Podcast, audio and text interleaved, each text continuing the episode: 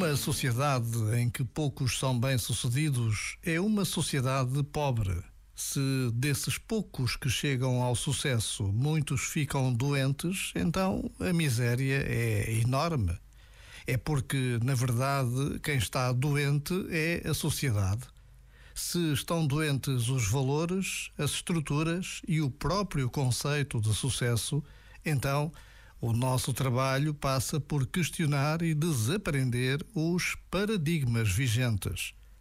Comecemos de novo.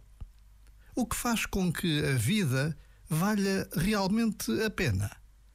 O que nos faz transbordar de entusiasmo?